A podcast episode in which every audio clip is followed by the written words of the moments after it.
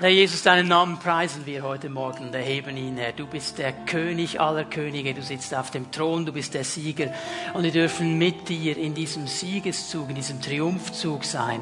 Und dafür danken wir dir, Herr. Ich preise dich, dass du in unserer Mitte bist, so wie du es verheißen hast.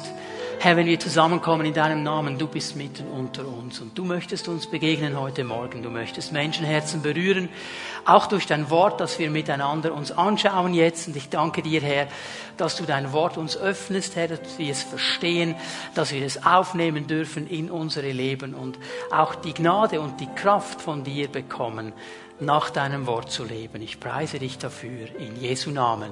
Amen. Amen. Und bevor du dich hinsetzt, rede ich schnell zu deinem Nachbarn, schüttle ihm die Hand und sag ihm, Jesus ist größer.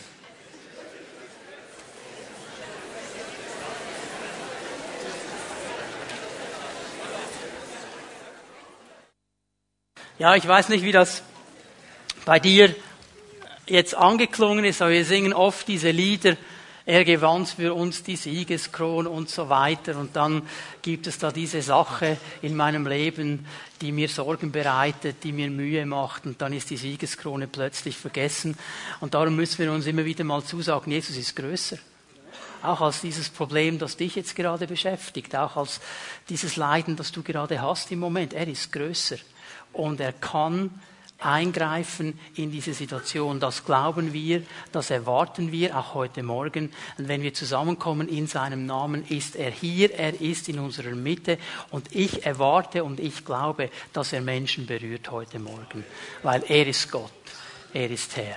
Wir werden heute Morgen diese lange Predigtserie mittlerweile lange über den ersten Johannesbrief abschließen. Die letzten beiden Verse dieses Briefes werden wir uns heute Morgen anschauen. Bevor ich das tue, eine kleine Vorschau äh, auf das, was in den nächsten Sonntagen so auf uns zukommt. Ich werde am nächsten Sonntag eine neue Predigtserie beginnen. Ein ganz wichtiges Thema im Neuen Testament kommt es immer wieder vor. Es wird um die Kraft der Ermutigung gehen. Ist jemand hier, der in seinem Leben zu viel ermutigt wurde? Habe ich mir doch gedacht. Wir alle brauchen Ermutigung. Entmutigung, das geht ganz schnell. Und äh, irgendwo die Vision zu verlieren, den Blick zu verlieren, das geht ganz schnell. Aber die Bibel ruft uns auf, einander zu ermutigen, einander Vision zu geben, einander aufzubauen. Und da wollen wir einiges lernen aus den Briefen des Neuen Testamentes. Bin gespannt, wie der Herr das dann umsetzen wird, auch in unserer Mitte. Das wird eine ganz, ganz spannende Zeit werden. Und dann nach den Herbstferien werden wir einen Blick in die Zukunft werfen miteinander, werden über die letzten Tage, über die Endzeit sprechen, über das, was der Herr geplant hat. Wir haben oft so eine, einen Blick nur für das, was gerade läuft und vielleicht die nächsten paar Jahre. Der Herr hat einen Blick in die Ewigkeit. Er sieht viel mehr, als dass wir es sehen. Und wir haben in unserer Zeit diesen Blick verloren, diesen Blick dafür, dass Jesus zurückkommen wird. Diesen Blick dafür, dass Gott in der Kontrolle ist und einen Plan hat. Und diesen Blick auch dafür, dass im Wort Gottes viele dieser Dinge angerissen sind. Und darüber werden wir sprechen, damit wir diesen Fahrplan Gottes ein bisschen besser verstehen. Und wenn ich von Fahrplan Gottes spreche, ich sage das gleich schon jetzt, dass dann niemand enttäuscht ist nachher. Ich werde keine Zeitpunkte nennen, ich werde auch keine Jahreszahlen nennen. Der Fahrplan wird uns mehr die Ziele Gottes zeigen. Da ist das Wort Gottes ganz klar. Da gibt es viele, viele Zeichen, die uns helfen, unsere Leben als Christen heute richtig und ausgerichtet Geschichte zu leben. Und wer den ersten Johannesbrief einigermaßen aufmerksam verfolgt hat, dem ist aufgefallen, wie oft Johannes diesen Rückschluss macht. Und wir leben so, weil er zurückkommt. Und wir leben so, weil wir vor ihm stehen werden. Weil diese Naherwartung der Wiederkunft Jesu Christi unser Leben heute prägt. Wir haben diesen Blick verloren, darüber werden wir im Wort Gottes ein bisschen mehr hören. Und auch das eine ganz, ganz spannende Zeit. Menschen stellen sich diese Fragen, wo gehen wir hin mit dieser Welt? Ich meine, wer die Nachrichten sich ein bisschen anschaut, es scheint überall zu brennen, überall zu schütteln, überall scheint alles übereinander zu fallen, Strukturen fallen zusammen. Das sind die Fragen, die die Menschen Menschen beschäftigen. Ich möchte dich ermutigen, deine Freunde, deine Nachbarn, die solche Fragen haben, einzuladen, denn die Bibel gibt Antworten und die Bibel gibt Stabilität. Und Stabilität und Gewissheit, also der letzte äh, große Punkt, den Johannes in seinem Brief im fünften Kapitel erwähnt. Er hat in diesem ganzen fünften Kapitel ein paar Gewissheiten aufgezählt, die uns helfen sollen, die Ausrichtung zu behalten. Und ich bin mir schon bewusst, dass wir in einer Gesellschaft leben, in einer Zeit leben, wo Gewissheit, Sicherheit irgendwo kein großes Thema mehr ist. Ja, kann man denn überhaupt Gewissheit haben? Kann man denn überhaupt Sicherheit haben? Alles ist doch in Bewegung, alles ist im Fluss. Gibt es noch eine Stabilität? Gibt es noch Ordnungen? Jawohl, es gibt sie und die Bibel ist sehr klar und sehr ausgerichtet. Und wenn wir diese Gewissheiten nicht haben als Christen, dann sind wir wie ein Blatt im Wind. Dann werden wir von jedem Wind herumgetrieben. Was wir brauchen, ist Stabilität. Und Johannes wusste, erinnert euch daran, sein ganz, ganz großes Thema in diesem Brief ist ja das echte Leben. Dass wir nicht zufrieden sind mit irgendeiner Kopie dass wir nicht zufrieden sind mit irgendeinem Abklatsch, sondern dass wir das suchen, was Gott geben möchte, das echte Leben Gottes. Und dazu brauchen wir diese Gewissheiten. Dazu brauchen wir diese Verankerung, dran zu bleiben an dem, was Gott uns schenken möchte. Ich mache ganz, ganz kurz einen Rückblick. Welche Gewissheiten haben wir gesehen? Es sind vier davon. Die fünfte werden wir uns heute anschauen. Das allererste, was er klar macht in diesem ersten Johannes Kapitel 5, ist, Jesus ist Gott. Jesus ist Gott. Jesus ist viel mehr als einfach nur ein guter geistlicher Lehrer. Jesus ist mehr als ein Geistführer. Jesus ist mehr als ein Rabbi. Jesus ist Gott. Er ist Gott, der auf diese Erde gekommen ist, Gott, der Mensch geworden ist, um uns zu zeigen, wie der Vater im Himmel ist, um uns das Leben Gottes zu zeigen. Das ist die erste dieser Gewissheiten. Das zweite ist das ewige Leben, dass wir dieses ewige Leben haben können. Und manchmal sagen Leute, ja, du kannst doch nicht wissen, was nach dem Tod kommt. Du kannst doch nicht wissen, dass du das jetzt schon hast. Doch, wir können es wissen. Wir haben diese Gewissheit, weil die Bibel uns diese Gewissheit gibt. Wer zu Jesus gehört, wer ihn aufgenommen hat, hat neues Leben, hat ewiges Leben und wird mit ihm die Ewigkeit verbringen. Das ist eine Gewissheit. Und ich weiß nicht, wie es dir geht, aber diese Gewissheit prägt mein Leben. Ich habe nicht Angst vor dem Tod, weil ich weiß, der Tod ist nur ein Übergang in die Ewigkeit. Und dann werde ich eine Ewigkeit mit ihm zusammen sein. Ich habe ewiges Leben, das habe ich schon jetzt. Muss ich mir nicht verdienen, ist ein Geschenk Gottes. Ich kann mich dafür entscheiden. Das wissen wir und das ist eine Gewissheit, die wir haben müssen. Dann haben wir gesehen, dass Gott unsere Gebete hört und beantwortet. Eine geniale Gewissheit. Wenn ich das nicht wüsste, wieso sollte ich denn überhaupt beten? Wenn ich nicht wüsste, dass er zuhört und meine Gebete beantwortet, ja, wieso sollte ich denn überhaupt beten? Dann wäre es ja sinnlos, könnte ich etwas anderes machen. Aber Gott hört. Auch dann, wenn wir den Eindruck haben, er hört nicht. Und Gott beantwortet. Auch wenn wir den Eindruck haben, es ist eine lange Zeit verstrichen habe gerade gestern gehört über eine Situation, wo wir lange gebetet haben, lange gebetet haben für ein Menschenleben. Und es hat so äh, den Anschein gemacht, nichts ist geschehen. Und plötzlich hören wir, jetzt scheint es eine Änderung zu geben. Warum? Gebet. Auch über eine lange Zeit. Gott kommt nie zu spät. Ich möchte dich ermutigen, für was auch du betest, was du dran bist, was Gott dir in dein Herz gelegt hat, bete weiter. Er hört dir zu, er hört dir zu und er wird seine Antwort geben zum richtigen Zeitpunkt. Das ist eine Gewissheit, die wir haben dürfen. Und dann haben wir vor zwei Wochen ein schwieriges Thema angeschaut miteinander. Christen praktizieren keine Sünde. Das ist eine Gewissheit, die wir haben dürfen. Das heißt, Christen planen nicht sündig zu leben. Christen versuchen so zu leben, wie Gott es möchte. Und sie leben ein reines Leben, ein heiliges Leben durch die Kraft des Heiligen Geistes. Und jetzt sind wir bei den letzten beiden Versen angelangt, im 1. Johannes, die Verse 20 und 21, und die werden wir miteinander anlesen. Und interessanterweise fängt Johannes natürlich so an, wie wir das von ihm gewohnt sind, am Anfang von Vers 20, wir wissen. Wir wissen. Er will einfach diese Gewissheit vermitteln. Er sagt, Leute, das wisst ihr. Ich sag's euch nochmal, dass ihr es nicht vergesst, aber das wissen wir. Wir wissen, dass der Sohn Gottes gekommen ist und uns die Augen geöffnet hat, damit wir den erkennen, der die Wahrheit ist. Mit ihm, dem wahren Gott, sind wir verbunden, weil wir mit seinem Sohn Jesus Christus verbunden sind. Dieser ist selbst der wahre Gott. Er ist das ewige Leben. Ich lese nur mal diesen Vers, wir werden Vers 21 dann ein bisschen später lesen. Aber der Punkt, die Gewissheit, die er machen will hier mit diesem Vers 20, ist ganz einfach dieser Punkt, dass christliches Leben echtes Leben ist. Ein Leben, das mit Gott lebt, ein Leben, das sich ausrichtet auf den Herrn, ist echtes Leben. Und ich meine, unsere Gesellschaft sucht echtes Leben. Und unsere Gesellschaft, die Menschen heute, die gehen meilenweit. Wir haben früher gesagt, ich gehe meilenweit für eine Camel diese alte Zigarettenwerbung, oder? Die Leute gehen meilenweit, meilenweit, um echtes Leben zu leben, um einen Kick zu leben, um zu spüren, dass sie leben. Und sie versuchen, dieses Leben zu finden an den verschiedensten Orten. Mich beschäftigt es immer wieder, wenn ich in Indien bin, dass ich so viele Westler sehe, die kommen daher wie ein Hindu, mit geschorenem Haupt, mit einem Sack und barfuß laufen sie da in der Armut herum und haben den Eindruck, da finden sie das echte Leben. Das ist nur eine Kopie das ist nur ein frommer Abklatsch. Das ist nicht das echte Leben.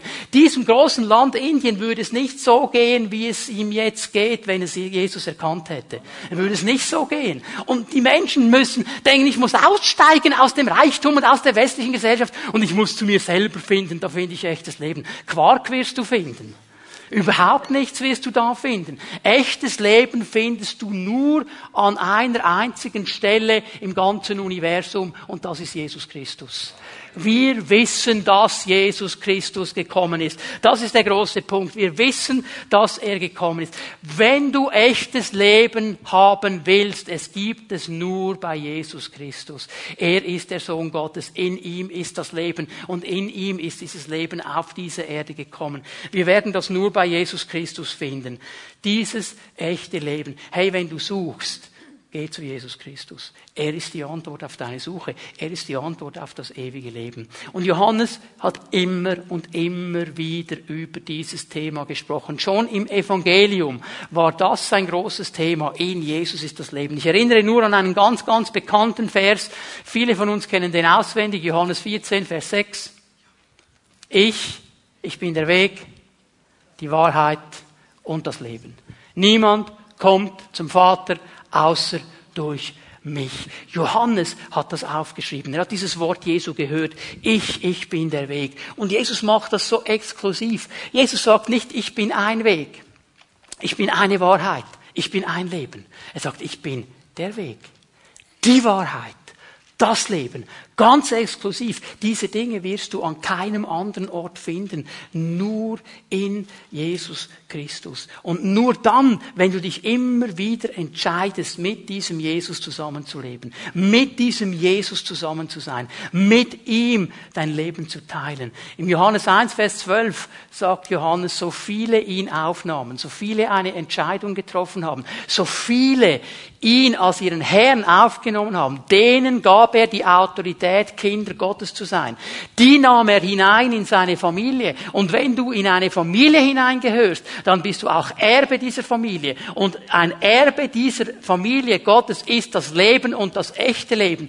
Der Mensch hat ein Vakuum in seinem Herzen. Und dieses Vakuum kann nur ausgefüllt werden durch seinen Schöpfer, durch den Herrn, durch den Vater im Himmel, durch seinen Sohn Jesus Christus. Nur durch ihn, auf keinem anderen Weg. Du kannst meilenweit gehen, dieses Vakuum versuchen zu füllen. Es wird nie funktionieren. Es geschieht und kann nur geschehen durch Jesus Christus. Und es braucht deine Entscheidung, ihn einzuladen und zu sagen, Herr, ich will, dass du mein Herr bist. Ich bin der Weg, die Wahrheit und das Leben. Was mir aufgefallen ist, wenn wir Jesus haben, haben wir Orientierung. Er ist der Weg. Er weiß, wo es lang geht. Auch wenn ich mich völlig verfranst habe. Auch wenn ich nicht mehr weiter weiß. Auch wenn ich im Wald stehe und nicht mehr weiß, wie ich da rauskomme. Er ist der Weg. Er weiß, wie es weitergeht. Darum suche ich ihn. Ich kann mein Leben alleine nicht führen. Ich weiß nicht, wo ich genau hin soll. Er weiß es und er führt mich und er leitet mich. Und weißt du, es gibt nichts Schlimmeres, als irgendwie orientierungslos zu sein und nicht mehr zu wissen, wie es weitergeht. Natürlich, wir sind Schweizer. Wir sind Westler. Wir nehmen dann die Sache mal in die eigene Hand und versuchen ein bisschen zu riegeln und zu machen und zu tun, bis wir dann merken, das funktioniert auch nicht. Und irgendwann frustriert es nur noch. Und Jesus sagt, hey, komm zu mir. Ich bin der Weg. Ich weiß, was durchgeht. Ich habe immer Orientierung. Ich bin die Wahrheit. Und Johannes erwähnt immer wieder eine Sache, einen interessanten Zusammenhang. Die Wahrheit macht uns frei. Wenn wir Wahrheit erkennen, leben wir wirklich in Freiheit. Und der Mensch sucht Freiheit. Echtes Leben, so wie Gott es uns beschreibt in seinem Wort, ist nur möglich, wenn du frei bist. Merkst du den Zusammenhang zu Jesus? Wenn du ihn suchst, wenn du Wahrheit suchst, dann wird die Freiheit kommen, weil er wird hineinsprechen in die Bereiche, wo du nicht in der Wahrheit bist, wo du in der Unwahrheit bist, wo du gebunden bist. Und er wird dich frei machen. Und er wird dir dieses Leben geben, weil er das Leben Gottes zu uns gebracht hat. Lass uns ganz schnell zu Johannes 5 gehen. Ich gebe euch noch eine Bibelstelle, damit wir sehen, wie oft Johannes diesen Zusammenhang mit Jesus und Leben macht. Denn wie der Vater aus sich selbst heraus Leben hat, so hat er auch dem Sohn die Macht gegeben, aus sich selbst heraus Leben zu haben. Johannes 5, Vers 26. Jesus ist die Quelle des Lebens. Der Vater hat ihm dieses Leben gegeben und Jesus hat dieses Leben zu uns gebracht. Und wir können dieses Leben von ihm holen. Und wir können dieses Leben immer wieder neu in unsere Leben hineinfließen lassen. Er ist eine Quelle und diese Quelle wird nie versiegen. Er hat immer genug Leben. Wir wissen, dass Jesus gekommen ist. Wir wissen das. Und das ist die Gewissheit, die mein Leben immer wieder erfüllt. Eine zweite Sache erwähnt er hier in Vers 20, nämlich, dass wir Verständnis und Offenbarung über diesen Punkt brauchen. Es ist interessant, wie die neue Genfer Übersetzung das äh, hier wiedergibt, den griechischen Wortlaut. Er hat euch die Augen geöffnet. Er hat euch die Augen geöffnet. Es ist interessant, also, es gibt Menschen, auch hier heute Morgen sitzen Menschen, die versuchen irgendwie logisch, intellektuell diesen Jesus einzuordnen. Kannst du vergessen. In einem gewissen Maß geht das, aber nie in die tiefe Offenbarung, weil das, was die Bibel uns hier beschreibt, ist nicht intellektuell wahrnehmbar. Und wenn Johannes hier sagt, er hat euch die Augen geöffnet, dann beschreibt er einen geistlichen Vorgang. Er spricht auch nicht von den natürlichen Augen, er spricht von den Augen unseres Herzens, von den Augen unserer Offenbarungsverständnisses, zu verstehen, wer er ist. Das ist eine Sache, die geschieht im Glauben. Wenn ich mich mit Jesus einlasse, wird er mir die Augen öffnen. Und es ist interessant, wenn du mit ihm vorwärts gehst, gehst. Das ist nicht etwas für Leute, die Jesus noch nicht kennen. Das ist so wichtig, wenn du schon 20, 30, 40 Jahre mit dem Herrn unterwegs bist, dass immer wieder deine Augen geöffnet werden. Ich habe letzte Woche wieder einmal angefangen, das Markus-Evangelium zu lesen. Ich weiß nicht zum wievielten Mal, vielleicht zum 30., 40. Mal, seit ich gläubig bin, lese ich dieses Markus-Evangelium. Und weißt du, was mir passiert? Da habe ich Dinge gesehen letzte Woche, die habe ich vorher noch nie gesehen. Die standen schon immer da, die stehen schon seit 2000 Jahren da, ich habe sie einfach noch nie gesehen. Und ich lese das und plötzlich öffnet der Geist Gottes mir die Augen des Verständnisses und ich bekomme eine neue Offenbarung. Ich sage, Halleluja, Herr. Und das hat mich wieder ermutigt, vorwärts zu gehen und ihn zu suchen, noch mehr zu suchen. Wir brauchen dieses Verständnis. Und dann müssen wir, und auch das steht in Vers 20 drin, mit ihm verbunden sein mit ihm verbunden sein. Das ist jetzt ja so eine Sache. Das ist ein bekannter Ausdruck im Neuen Testament. In Jesus sein. In ihm sein. Und jetzt merke ich, dass wir hier etwas aufgebaut haben, gerade unter charismatischen Christen, das weit weggeht von dem, was die Bibel eigentlich sagt. Dass wir dieses falsche Bild kreiert haben, dass dieses in Jesus sein etwas Mystisches ist etwas Gefühlsmäßiges ist. Etwas, das mir irgendwie den Rücken runter und drauf rennt mit Gänsehaut und irgendwie so ganz speziell over the top, irgendwo ein bisschen abgedreht. Und nur dann bin ich mit ihm verbunden. Ich möchte mal eine Frage stellen. Alle Verheirateten, die hier sind, darf ich mal eure Eheringe sehen? Gut, wunderbar. Jetzt die Frage, die ich euch stellen möchte. Fühlst du dich immer verheiratet? Okay. Ich nicht. Aber ich bin immer verheiratet. Ob ich das merke oder nicht, ob ich das gerade spüre oder nicht, ich bin verheiratet. Und dieser Ring an meinem Finger zeigt mir, dass ich einen Bund eingegangen bin mit meiner Frau und dass ich immer verheiratet bin. Die Bibel sagt, wir haben einen Bund gemacht mit Jesus Christus. Du bist immer mit ihm verbunden, auch wenn du es nicht spürst, auch wenn es nicht gerade mystisch abläuft, auch wenn es nicht gerade so ein Highlight ist. Diese Momente gibt es auch, aber es gibt auch die anderen. Hast du auch schon herausgefunden, dass das christliche Leben nicht ein Springen von Highlight zu Highlight ist, sondern dass es eben auch diese Momente gibt, wo wir durch ein Tal gehen, das wir nicht einordnen können. Der Psalmist sagt, und wenn ich auch durch das finstere Todestal gehe, durch das Tal der Todesschatten, ja, da gehe ich manchmal durch. Aber weißt du, was das Ermutigende ist? Wer ist bei mir? Du bist bei mir, ich bin mit dir verbunden, auch da in diesem Todestal. Psalm 84. Da geht es um Menschen, die dem Herrn folgen, die mit dem Herrn vorwärts gehen. Und die Bibel sagt, und wenn sie durch das dürre Tränental gehen, wenn es eine Zeit gibt, wo Tränen da sind, wo es dürr ist, sie machen es zu einem Quellgrund und sie gehen vorwärts mit wachsender Kraft, indem sie dranbleiben und sagen, egal ob ich es spüre, egal ob es jetzt gerade gut läuft und rund läuft oder nicht, ich bin mit meinem Jesus verbunden. Und so gehen sie vorwärts mit wachsender Kraft. Das ist der Punkt. Hast du das Gefühl, Paulus und Silas, Apostelgeschichte 16, als sie geschlagen worden sind, als sie in den Kerker geworfen worden sind, weil sie eine Frau von einem Dämon befreit haben, dass sie sich extrem mit Jesus verbunden gefühlt haben. Den hat den ganzen Rücken wehgetan. Und sie haben sich wahrscheinlich im ersten Moment mal einfach ungerecht behandelt gefühlt. Und trotzdem wussten sie, wenn wir diesen Herrn anbeten, dann ist er da. Um das geht es. Lasst uns aufhören, diese mystischen Bilder zu haben und einfach sagen, Herr, ich bin mit dir verbunden und ich halte fest an dir. Ob ich dich spüre oder nicht, ist jetzt gar nicht die primäre Frage. Dass ich mit dir verbunden bin, dass ich einen Bund eingegangen bin mit dir, das ist die wichtige Frage. Und weißt du was? Er wird diesen Bund nie auflösen. Nie. Er ist treu. Dieser Bund ist ein ewiger Bund. Wenn ich mich an ihm festhalte, er wird nie loslassen. Er wird nie loslassen. Ich bin immer mit ihm verbunden.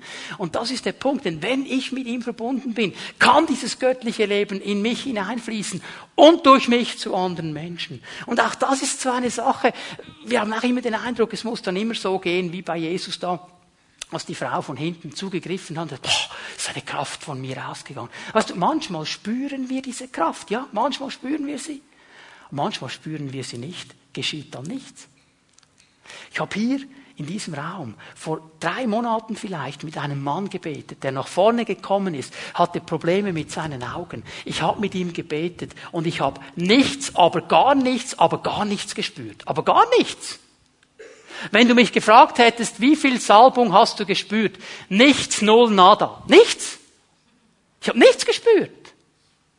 Ich habe einfach gebeten und gesagt, Herr, heile diesen Mann. So ein paar Wochen später höre ich das Zeugnis total geheilt. Manchmal spüren wir die Kraft, manchmal spüren sie es nicht. Jesus ist immer da. Es geht nicht um mich, es geht um ihn. Amen. Es geht um meine Gefühle. Wir sind mit ihm verbunden und wir bleiben dran an ihm. Und dann haben wir dieses echte Leben, das Gott uns schenken will. Und dann macht es Spaß, Christ zu sein. Dann macht es Spaß, mit Jesus zu leben, weil dann sind wir im echten Fluss drin. Das alles ist in Vers 20 drin. Aber Johannes ist noch nicht fertig. Er schließt ja seinen Brief nicht mit Vers 20 ab. Er kommt noch mit Vers 21. Wenn ihr euch daran erinnert, er hat in seinem Brief immer wieder darauf hingewiesen, dass dieses echte göttliche Leben, dieses Leben, das wir suchen dürfen, das wir haben dürfen, dass es Feinde hat. Dass dieses Leben angegriffen wird, dass dieses Leben in Frage gestellt wird und dass es Elemente gibt in unserer Zeit, in unserer Welt, die dieses echte Leben von uns wegnehmen wollen. Und einer dieser Feinde erwähnt Johannes jetzt noch einmal in seinem allerletzten Vers. Bevor ich euch diesen Vers lese, lasst uns daran denken, dass Johannes diesen Brief an die Gemeinde in Ephesus schreibt. Und in Ephesus, das wissen die Bibelkenner unter uns, hat es einen großen Tempel der Diana. Götzendienst war in dieser Stadt Ephesus sehr, sehr stark. Und ein sehr gutes Geschäft und ein sehr großes Geschäft. Darum haben sie ja rebelliert, als Paulus dann gekommen ist und Jesus gepredigt hat. Weil haben dann diese äh, Skulpteure, die diese kleinen Dianas gebaut haben, Angst gehabt, dass ihr Geschäft jetzt nicht mehr läuft, weil jetzt plötzlich der Rechte gepredigt wird. Und die haben ja schon gewusst, wir bauen hier nur eine Kopie. Und jetzt kommt dieser Paulus und predigt das Echte. Darum ist es ja gegangen. Ähm, und die Christen in Ephesus waren unter einem enormen Druck. Weil damals war es so, dass wenn du nicht zu dieser Diana-Anbetung gegangen bist, wenn du da nicht dabei warst, hattest du nicht die Verbindungen, die geschäftlichen Verbindungen, die sozialen, gesellschaftlichen Verbindungen. Es war ganz schwierig, da nicht drin zu stehen. Die Christen waren unter einem konstanten Druck. Haben wir heute übrigens immer noch. Wisst ihr, wie oft ich das höre, wenn ich, wenn ich mit Christen spreche, wie sie sagen, du, mein Chef erwartet von mir, dass ich lüge. Mein Chef erwartet von mir, dass ich ein linkes Geschäft mache. Und dann kommt der Druck. Mache ich das jetzt oder mache ich es nicht? Und weißt du, was interessant ist? Ich, meine Antwort ist immer dieselbe. Wer ist wichtiger? Der Chef oder Jesus? Jesus ist wichtiger. Mach's, wie es Jesus sagt. Und weißt du, was ich ausnahmslos jedes Mal als Rückmeldung bekomme? Ich habe das gemacht, es hat mich extrem viel Mut gekostet, ich habe gebibbert, ich habe Angst gehabt, aber die Reaktion meines Chefs war genial. Jeder Chef weiß, dass das eine ehrliche Person ist, die sagt, Chef, ich liebe meinen Job. Chef, ich arbeite gerne hier, aber ich werde nicht lügen weil ich an Jesus glaube, dann weiß ich als Chef eines, das ist eine ehrliche Person. Der kann ich vertrauen. Eine Person mit Werten. Okay? Genau unter diesem Druck waren aber die Epheser. Und darum kommt jetzt dieser letzte Vers. Vers 21. Meine lieben Kinder, nehmt euch in Acht vor den falschen Göttern. Ausrufezeichen. Ich habe mir gedacht, ja, aber so hört man doch einen Brief nicht auf. Und wir sind uns ja auch gewohnt, wenn man die Briefe des Neuen Testamentes liest, da kommt dann irgendwie immer, ja, und ich grüße euch und der grüßt euch auch noch und ich, Paulus, habe das selber geschrieben und Maranatha und seid gesegnet und Frieden von Gott. Und jetzt kommt er hier mit diesem Ausruf. Liebe Kinder, haltet euch von den Götzen fern. Punkt. Brief fertig. Das war ihm wichtig. Ich habe so daran gedacht, nicht, jetzt ist ja Ferienzeit und wenn man da an den Strand geht oder an den See und an die Flüsse. Die Kinder lieben das ja, nicht? Und die erwachsenen Kinder auch. Da kann man Sandburgen bauen und ins Wasser und so weiter. Und wisst ihr, was mir auffällt? Es ist immer dasselbe. Die Kinder, die planschen da herum und bauen ihre Sandburgen. Und plötzlich hört man dann wieder eine panische Mami oder einen panischen Papi, die rufen, Hugo, komm aus dem Wasser, es ist gefährlich! Und sie rufen zu und sie geben klare Anweisungen, was er darf und was er nicht darf. Das macht Johannes hier gibt eine klare Anweisung. Und ich meine, diese Mutter, dieser Vater, die diesem Kind eine Anweisung gibt, die gibt ja die Anweisung, weil sie wirklich Angst hat um das Kind, weil er nicht will, dass etwas geschieht. Genauso gibt Johannes diese Anweisung, weil er weiß, das ist eine Gefahr im Leben eines Christen.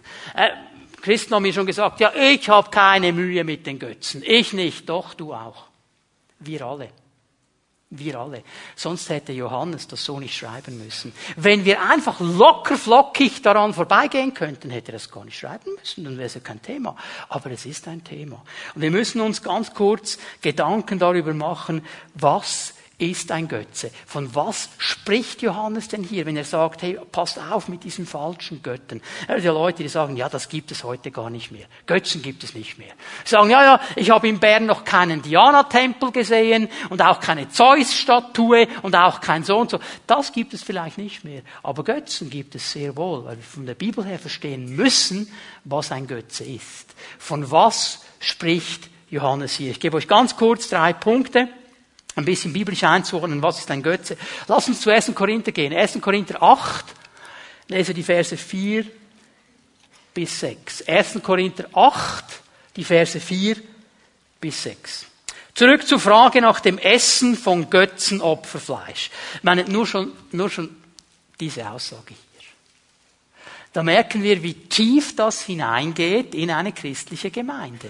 Die Frage, die man sich stellen darf, ist ganz auch, darf man das als Christ? Das war ihr großes Thema.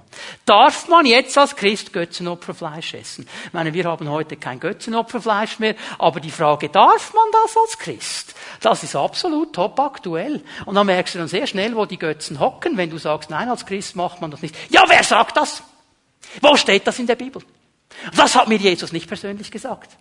Hallo, da hat doch ein Götze seinen Kopf aufgehalten. Das ist mir ganz, ganz wichtig. Da muss mir ja niemand etwas sagen dazu. Denkt mal ein bisschen darüber nach. Zurück zum Götzenopferfleisch, sagt Paulus. Er bringt ein bisschen Linie hier. Ihr habt recht. Die Götzen gibt es in Wirklichkeit gar nicht. Es gibt keinen Gott außer dem einen. Er sagt, eigentlich gibt es gar keine Götzen. Es gibt nur einen Gott. Es gibt nur einen echten. Es gibt nur einen echten. Alles andere ist Kopie. Alles andere ist Kopie. Es gibt nur einen echten Gott. Alles andere ist kopiert. Viele behaupten zwar, dass es Götter gibt, Götter im Himmel, Götter auf der Erde, und es werden ja auch zahlreiche Götter und zahlreiche Herren verehrt. Aber für uns steht fest, wenn du an Jesus glaubst, wenn du zur Gemeinde gehörst, für uns steht fest, es gibt nur einen Gott. Den Vater, von dem alles kommt und für den wir geschaffen sind. Und es gibt nur einen Herrn, Jesus Christus, durch den alles geschaffen wurde und durch den auch wir das Leben haben. Paulus gibt uns hier eine richtige biblische Perspektive. Er sagt, eigentlich sind diese Götzen gar nicht wichtig. Und eigentlich müssen wir über sie gar nicht zu viel Zeit verlieren. Es gibt das Echte. Der Aufruf ist immer derselbe im Neuen Testament. Such das Echte. Und solange du das Echte suchst, dann wirst du dem Falschen nicht aufsitzen. Solange du das Echte suchst, wirst du den Götzen nicht aufsitzen. Solange du nicht konstant fragst, darf ich das noch, darf ich das noch, darf ich das noch, sondern Jesus suchst, der die Weg, die Wahrheit und das Leben ist, hast du nicht die Gefahr in deinem Leben, irgendwas aufzusetzen, weil dann wird Jesus dich bei der Hand nehmen und er wird dich ganz sicher nicht in einen Bereich hineinführen, wo ein Götze ist. Wird er nicht tun. Wir müssen viel mehr verstehen, wer der Herr ist. Alles andere ist nur Kopie. In welcher Form, mit welchem Namen sie auch kommen, es ist immer eine Kopie. Es ist immer eine Kopie der Dinge, die Gott eigentlich geben möchte. Es ist immer wie so eine Art vermeintliche Abkürzung, um an das zu kommen, was wir eigentlich möchten. Und wenn es Gott nicht so gibt, wie ich es mir wünsche, dann habe ich schon noch irgendwo einen kurzen Umweg. Und das ist dann ein Umweg. Und er führt uns weg vom ewigen Leben. Götzen sind nur Kopien. Aber das Gefährliche an der Sache, das ist das Zweite, das wir lernen aus dem Neuen Testament, Götzen sind ein Köder des Teufels. Sie sind ein Köder. Ich habe im ersten Gottesdienst schon gesagt, ihr müsstet da mit Jürg noch reden nach dem Gottesdienst, er ist der Fischer. Ich verstehe nicht so viel vom Fischen, aber eines habe ich verstanden, es braucht einen Köder, um zu fischen. Und dieser Köder hat eigentlich ja nur ein großes Ziel, er will den Fisch anlocken. Und er spiegelt falsche Tatsachen wider. Dieser fette, wunderbare, schöne Wurm. Wo jeder Fisch sagt, mm, wunderbar. Und er beißt an und er bleibt hängen. Weil hinter dem wunderbaren Wurm ist ein Haken. Ist ein Haken dran, sagt man manchmal, ist ein Haken dran. Götzen sind ein Köder des Teufels. Er will uns ködern mit etwas. Und er will, dass wir zubeißen und richtig fest zubeißen. Und dann hängen wir fest. Das ist die große Gefahr. Darum sagt Johannes, hütet euch davor. Nehmt euch in Acht. Seid wachsam. Beißt nicht gleich in jeden Apfel. Beißt nicht gleich überall rein. Seid ihr darüber bewusst, um was es hier genau geht? Ist es vielleicht ein Köder. Denn hör mal, ein Götze hat nur so viel Macht und Einfluss, wie ich ihm gebe. Ein Götze in meinem Leben hat nur so viel Macht und Einfluss, wie ich ihm gebe. Ein Götze kann nicht einfach Einfluss nehmen in meinem Leben, wenn ich ihm die Türe nicht öffne. Aber wenn ich sie ihm öffne und wenn ich ihm Macht und Einfluss gebe, dann wird er sich aufbauen und wird alles versuchen, noch mehr Raum einzunehmen und noch mehr Raum einzunehmen. Es gibt Christen, die haben konstante Angst, dass wenn sie irgendwo hingehen, dass ein Dämon rüberspringt, ein Götze rüberspringt, weiß ich was, das kannst du vergessen. Wenn du Raum gibst wenn du die Türe öffnest, weil du das Gefühl hast, auf diesem Weg bekomme ich etwas, das ich schon immer wollte. Das ist der Köder des Feindes. Und hier müssen wir verstehen, dass es die Kraft ist. Es geht nicht um den Gegenstand. Es geht nicht um die Haltung. Es geht nicht um was auch immer es ist. Es geht um die Kraft, die dahinter steckt.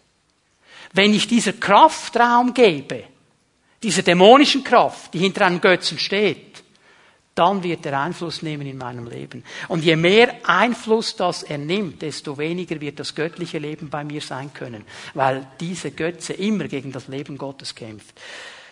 Was ist Götze? Was ist Götzendienst? Ich gebe euch zwei Definitionen. Etwas, das mein Leben bestimmt und prägt. Wenn es nicht Jesus ist, der dein Leben bestimmt und prägt, dann ist es ein Götze. Mein Ehepartner kann mein Götze sein wenn ich ihm den Platz gebe, der eigentlich Jesus gehört. Ich bin froh, dass meine heutige Frau, meine damalige Freundin, etwas klar gemacht hat, ganz am Anfang unserer Beziehung. Das war schwer für mich mit meinen italienischen Wurzeln. Sie hat mir gesagt, du wirst immer die Nummer zwei sein. Und ich als Romeo habe gedacht, oh, was ist hier los? Sie hat gesagt, du wirst immer die Nummer zwei sein. Jesus ist immer die Nummer eins. Bin ich eigentlich froh, dass es so ist. Weil ich könnte nie erfüllen, was Jesus erfüllt. Viele Ehepartner, ihr Ehepartner ist der Götze. Und sie erwarten von ihm all das, was eigentlich Gott tun sollte und tun müsste. Das wird eine Krise geben. Es wird nie funktionieren. Kinder können zu Götzen werden. Ich verstehe den Kinderwunsch. Und es ist ein genialer Wunsch. Und Kinder zu haben, ist etwas vom Schönsten, das es gibt. Aber es gibt auch Christen, für die sind ihre Kinder ihre Götzen. Sie haben so lange gebetet, so lange gekämpft und jetzt kommt das Kind. Und es ist die Gefahr, ein Götze zu werden. Hör mal, die Kinder sind nur für eine gewisse Zeit bei uns. Wir übernehmen Verantwortung, wir prägen sie, wir lernen sie, wir dürfen Zeit mit ihnen verbringen, sie gehören uns aber nicht. Sie gehören uns nicht. Sie gehören dem Herrn, sie sind ein Geschenk von ihm. Und es kommt der Moment, wo sie weiterziehen, wir sie gehen lassen. Weißt du, Abraham, ich glaube, der hatte Probleme mit diesem Thema. Äh, ist ja interessant, nicht? Äh, der Herr hat ihm gesagt, du wirst, du wirst einen Nachkommen haben, du wirst einen haben. Und dann hat er ja versucht, auf eigenem Weg das zu mischen, nicht? Da ist der Ismael dann rausgekommen dabei, kennen wir Bibelkenner. Und was ist dann geschehen, dass der Herr dann kommt? Da versucht er mit ihm zu handeln. Also das war ein Händler, der Abraham, das war ein Händler, da könntest du einiges lernen von Händeln. Der hat wirklich gehändelt, gesagt, aber Herr, jetzt ist er doch mal da, der Ismael, jetzt könnte man doch, komm, mach doch, spring doch über deinen Schatten. Und Gott sagt das, was er immer sagt, wenn wir von ihm verlangen, etwas zu ändern, was er gesagt hat. Nein. Nein kannst hier mit Gott nicht handeln. Wenn er gesagt hat, so läuft die Sache, dann läuft sie so. Er hat gesagt, nein, ich werde den Ismael segnen, ich werde auch bei ihm sein, aber Ismael ist nicht der Sohn der Verheißung, der wird noch kommen. Und dann kommt der Isaac, der Sohn der Verheißung. Und was hat der Herr zu Abraham gesagt nach einer gewissen Zeit? Jetzt nimm mal den Isaac, geh mit ihm mal auf den Berg und opfere ihn mir. Kannst du dir das vorstellen? Du hast jahrelang gekämpft, jahrelang gebetet und jetzt kommt dieses Kind. Und jetzt sagt der Herr zu dir, bring ihn auf diesen Berg und opfere ihn mir. Und Abraham war bereit loszulassen. Gott wollte natürlich kein Menschenopfer, aber er wollte sehen, war der Mann bereit loszulassen und mir in allem zu vertrauen. Kinder können ein Götze sein. Und weißt du, was mir auffällt? Götzen sind immer Tyrannen. Weil die werden Raum einnehmen wollen. Und da, wo Kinder zu Götzen werden, sind sie auch Tyrannen. Und ich sehe so viele Familien, die werden tyrannisiert von einem Dreijährigen. Weil der Dreijährige ein Götze ist. Hör mal, der Dreijährige erzieht nicht dich, du erziehst ihn. Amen?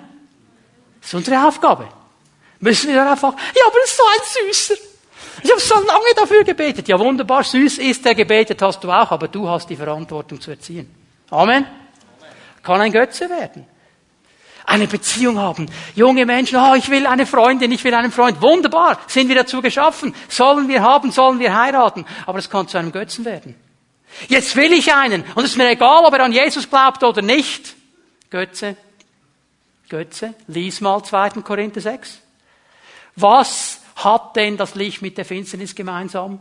Was hat Belial mit Gott gemeinsam? Und kannst du mit einem Ungläubigen und das gleiche Joch gehen? Götzendienst. Wird nicht funktionieren. Ja, aber er hat mich so lieb und er hat nichts dagegen, wenn ich in die Gemeinde gehe. Warte mal, bis du verheiratet bist. Ich könnte dir jetzt eine Liste bringen, die mein Herz zerbricht von jungen Menschen, die ich zum Teil in der Jugendarbeit noch betreut habe, die das Gefühl haben, ja, ich sagte denen schon mit Jesus und so, die heute nicht mehr da sind weil sie sich entschieden haben für ihren Götzen. Oh wow, jetzt habe ich etwas Böses gesagt. Aber ich sage es mit Liebe und ich bin überzeugt davon, dass der Herr etwas für dich bereit hat, das viel, viel besser ist und dich nicht wegnimmt vom echten Leben. So viele Dinge. Ein Götze ist etwas, was mein Leben bestimmt und prägt. Und du kannst dir selber fragen, was bestimmt mein Leben, was prägt mein Leben? Ist es Jesus? Ist es irgendetwas anderes? Etwas, von dem ich Hilfe und Verbesserung der Lebensumstände erwarte. kann ein Götze werden. Wenn es nicht Jesus ist, kann es ein Götze werden. Wenn du um alles in der Welt diese Verbesserung willst, diese Hilfe willst, egal wie sie kommt, Hauptsache sie kommt, wenn sie nicht durch Jesus kommt, es kann zu einem Götzen werden. Jesus hat gesagt, ich bin alles in allem. Und er hat einen Plan für unsere Leben. Wenn wir mit Salome gebetet haben in diesem Gottesdienst, und Tom hat das gebetet, das ist ein Plan Gottes für dieses Leben, für jedes unserer Leben. Gott hat einen Plan. Und wir dürfen ihm vertrauen, dass er mit uns diesen Weg geht. Und wir nicht selber die Dinge in die Hand nehmen, nicht selber die Dinge packen, sonst wird es zu einem Götzen. Er muss im Buch Jeremia zu Israel sagen, was seid ihr eigentlich für Leute? Ihr grabt euch Zisternen, weil ihr das Wasser sammeln wollt, aber eure Zisternen, die ihr selber euch aussieht, die haben Löcher, ihr könnt das Wasser nicht halten. Genau das ist der Punkt des Götzendienstes. Es verspricht dir etwas. Es sagt, das ist der Köder, das ist cool, das ist gut. Und dann versuchst du das zu machen und zu nehmen. Und wenn du es dann hast, merkst du, jetzt läuft das Wasser überall raus. Und alle zehn Finger sind schon drin und fünf Zehen auch. Und dann kommt noch ein Loch. Und irgendwann kommt der Nervenzusammenbruch. Weil es nicht das Echte ist von Gott. Ich bin seit 24, 25 Jahren mit Jesus unterwegs, auch im vollzeitlichen Dienst. Ich habe nie Mangel gehabt. Gott hat mir immer gegeben, was ich wirklich gebraucht habe. Nicht alles, was ich wollte, aber das, was ich brauchte. Darum geht es. Und ich will nicht von jemand anders, von einer anderen Quelle diese Dinge haben. Ich will sie von ihm, weil ich das Echte will. Götzen sind ein Köder und Götzen, und das ist mir wichtig, dass Sie das verstehen, sie werden immer, immer das echte Leben bekämpfen. Immer. Dieser Götze wird immer vorgehen gegen das Echte in deinem Leben, gegen das, was von Gott kommt. Psalm 115, Vers 8 sagt der Psalmist etwas ganz Interessantes. Er spricht von den Götzen im Zusammenhang, sagt, ihnen sind gleich, die sie machen. Alle, die auf sie vertrauen. Also, wer auf einen Götzen vertraut, wer sich einen Götzen macht, die Bibel sagt, sie werden dem Götzen gleich. Der Götze wird dich prägen. Er wird dich prägen. Wir dürfen nicht das Gefühl haben, dass diese Dinge uns nicht prägen und keinen Einfluss auf uns haben. Die Dinge, mit denen wir uns beschäftigen, die Dinge, denen wir Zeit geben, wo wir zuhören, wo wir zuschauen, wo wir Beziehungen bauen, das wird uns immer prägen. Es wird uns immer prägen. Egal wie fromm du bist, egal wie gut du mit dem Herrn unterwegs bist, es wird immer prägen. Das ist die Wahrheit hier drin. Ein Götze, wenn ich ihn dulde in meinem Leben, er wird immer prägen. Er wird immer Raum einnehmen. Er wird immer versuchen, sich auszubreiten. Und er wird immer das wegnehmen, was von Gott kommt. Das, was eigentlich echt wäre. Das, was eigentlich schön wäre. Das, was eigentlich gut wäre. Und darum sagt Johannes so klar, so klar, hüte dich davor. Hüte dich davor. Lass dich nicht ein. Und er gibt uns einen interessanten Schlüssel. Ein Schlüssel, den er in seinem ganzen Brief immer wieder betont hat. Suche das Wahre und das Echte. Suche Gott. Suche Gott. Wenn wir uns darauf ausrichten, dann werden wir merken, wo die Kopie kommt. Dann werden wir merken, wo irgendein Götze sich irgendwie einschleichen will, weil wir beim Echten sind. Warum ist das so wichtig? Zwei letzte Punkte und dann werden wir miteinander beten. Wer Gott sucht, bekommt eine neue Vision und eine neue Sicht. Darf ich mal fragen, wer, wer in diesem Raum hat von Gott schon mal eine Vision empfangen? Gott hat zu dir gesprochen, hat dir eine Vision gegeben. Ja, der eine oder der andere. Darf ich mal weiterfragen, ist diese Version schon eingetroffen? Aha, bei einigen schon, bei anderen noch nicht. Ist euch aufgefallen, dass es eine Sache ist mit dieser Vision? Gott sagt etwas. Wir glauben, wir gehen vorwärts, wir sind ermutigt. Und je länger das es geht, desto schwächer wird die Vision. Und wir fangen an zu zweifeln und wir fangen an irgendwie zu denken, hat das wirklich Gott gesagt und ist das wirklich so? Und wir brauchen immer wieder ein neues Bricke auf dem Feuer. Wir brauchen immer wieder dieses Wirken des Heiligen Geistes, dass er hineinbläst in diese Glut und die Vision wieder anfängt zu lodern. Darum suchen wir ihn. Weil er immer wieder ausrichten wird auf das, was er gesagt hat. Ich musste so noch einmal an Abraham denken. Ist dieser Mann, von dem können wir schon einiges lernen. Gott kommt und, und das ist extrem, oder? Er sagt, hey, Abraham, du bist zwar abgestorben, dein Leib ist abgestorben, da geht nichts mehr, das ist vorbei, du bist zu alt. Und deine Sarah auch, die ist unfruchtbar. Forget it. War schon immer so, aber ich sage dir, du wirst einen Sohn haben. Ja, wunderbar. Stell dir mal vor, Abraham mit dem Rollator und er sagt, du wirst noch einen Sohn haben. Also völlig, völlig gegen alle Natur. Abraham hat ihm aber irgendwie geglaubt. Lass mal zu Römer 4, Vers 20 gehen. Statt die Zusage Gottes in Frage zu stellen, wie es der Unglaube tun würde, ehrte er Gott.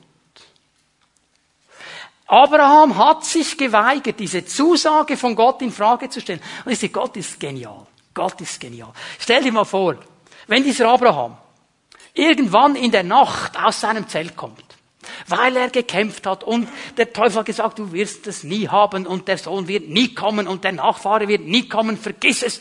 Und Abraham weiß nicht mehr, was er machen soll und er geht aus dem Zelt und er schaut nach oben und er sieht den Sternenhimmel und erinnert sich, was der Herr gesagt hat. Wie die Sterne so zahlreich werden deine Nachfahren sein.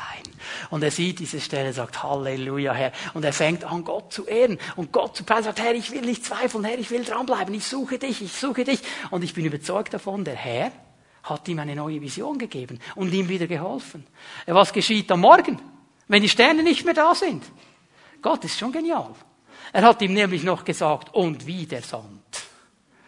So werden deine Nachkommen. Ich kann mir vorstellen, der Kerl hat seine Sandalen ausgezogen und im Sand gewühlt, weil er einfach wollte, dass die Vision wieder stark wird.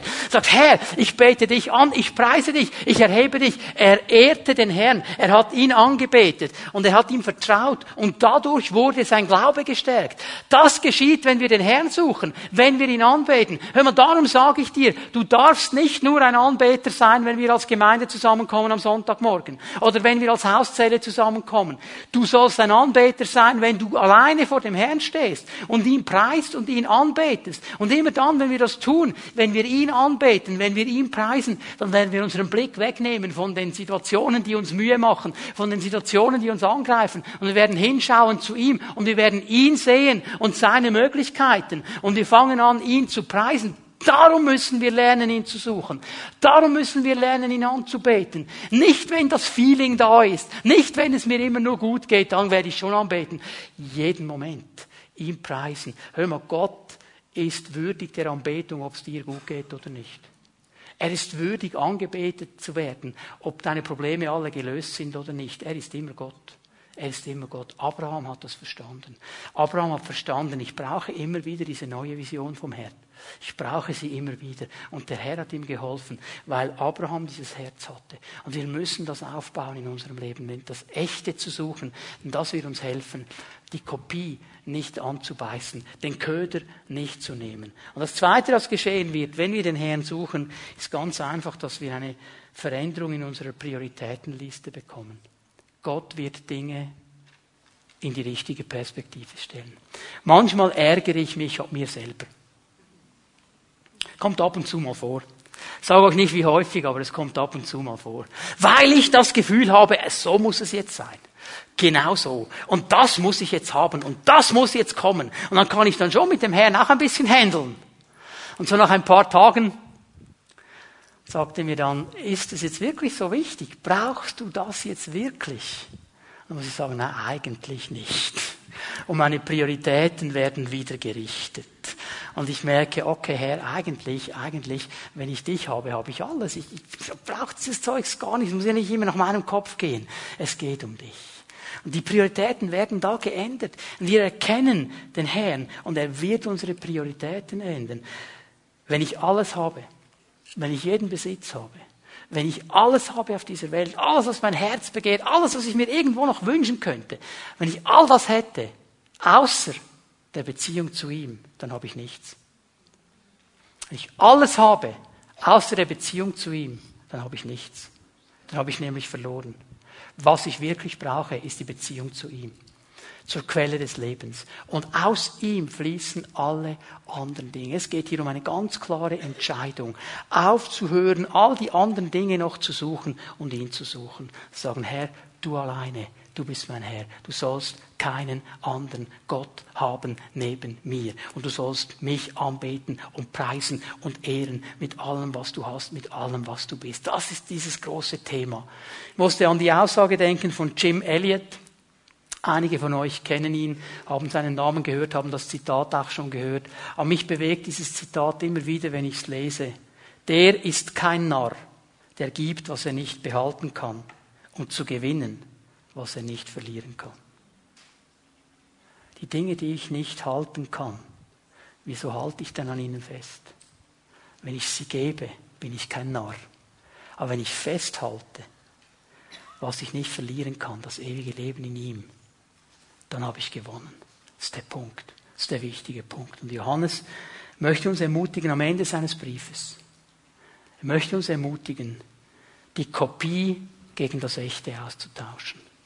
Die Götzen auszutauschen gegen das Echte. Das, was immer als Köder in dein Leben hineinkommt, auszutauschen gegen das Echte. Und es lohnt sich. So oft geben wir uns mit dem Zweitbesten zufrieden und verpassen das Beste. Gott möchte das Beste. Er möchte nicht das Zweitbeste, er möchte das Beste. Und oft kommt die Kopie, die ganz knapp am Original geht. Und du denkst, ja, wunderbar, lieber das als gar nichts. Aber der Herr hat das Original. Und das ist so genial besser als alles andere, weil es von Gott kommt. Können wir aufstehen miteinander? Der Herr möchte uns ermutigen heute Morgen, eine Entscheidung zu treffen. Die Kopie, den Götzen einzutauschen gegen das Echte. Loszulassen, zu sagen, Herr, das will ich nicht mehr. Und ich vertraue dem Geist Gottes, dass er dir gezeigt hat, wenn das in deinem Leben der Fall ist. Dass er dir aufgezeigt hat, wo du einer Kopie Raum gegeben hast und nicht das Echte gesucht hast.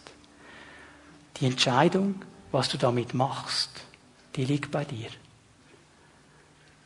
Der Geist Gottes wird dich nicht anspringen und schütteln und würgen und weiß ich was. Er sagt dir einfach, ich habe zu dir gesprochen. Wie entscheidest du? Wie entscheidest du? Ich möchte dich einladen, dass wir für einen Moment einfach ruhig werden vor dem Herrn, uns ausrichten auf ihn dass wir uns Gedanken darüber machen, Herr, mit diesen Dingen, die du mir gezeigt hast, wie gehe ich damit um? Darf ich bitten, dass wir für einen Moment alle unsere Augen schließen? Dass niemand herumschaut in diesem Saal jetzt für einen Moment, dass wir unsere Augen schließen? Und wenn wir die Augen geschlossen halten, niemand herumschaut in diesem Saal, dann möchte ich dich einfach fragen, was machst du mit diesen Dingen, die der Herr dir gezeigt hat? Wenn es deine Entscheidung ist, dass du sagst, Herr, das will ich nicht länger in meinem Leben haben.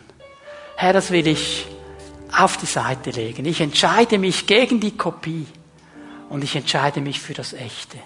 Ich entscheide mich für die Dinge, die du mir geben kannst und nicht für die Götzen. Wenn das deine Entscheidung ist, dann möchte ich dich einladen, während wir unsere Augen geschlossen halten, dass da, wo du bist, du deine Hand ausstreckst vor dem Herrn und ihm sagst, Herr, ich habe das verstanden und ich werde das loslassen. Ich will das nicht mehr in meinem Leben. Hab einfach den Mut, ihm das zu zeigen. Danke, Herr. Streck deine Hand ihm entgegen. Sag ihm, Herr, das will ich nicht mehr in meinem Leben haben. Danke, Herr. Danke, Herr. Danke, Herr. Danke, Herr. Herr Jesus Christus, ich möchte dich bitten, dass du diesen Menschen, die ihre Hand ausgestreckt haben und mit dieser ausgestreckten Hand sagen, Herr, ich entscheide mich gegen diese Kopien, ich entscheide mich gegen diese Götzen, dass du ihnen jetzt begegnest. Und Herr, dass in deinem Namen diese Kraft gebrochen ist in ihrem Leben und dass du kommst und dieses Leben erfüllst mit deiner Gegenwart, mit echtem Leben, mit Erfüllung, mit Freude, mit all dem, was du geben möchtest. Herr, dass sie ganz tief in ihrem Geist, in ihrem Herzen verstehen, wenn sie bei dir sind, haben sie alles, was sie brauchen. Und ich danke dir, Geist Gottes, dass du ihnen hilfst, dass das nicht einfach eine Entscheidung jetzt in diesem Gottesdienst ist, sondern eine Lebensentscheidung wird. Dass sie morgen und übermorgen und überübermorgen, wenn der Köder wieder vor ihnen liegt, dass sie Nein sagen, dass sie zu dir kommen, dass sie dich suchen und dass du ihnen begegnest weil du möchtest uns freisetzen von der Kopie und in das Echte hineinnehmen. So danke ich dir, Herr, für deinen Segen und für deine Gegenwart im Leben dieser Menschen. In Jesu Namen. Amen.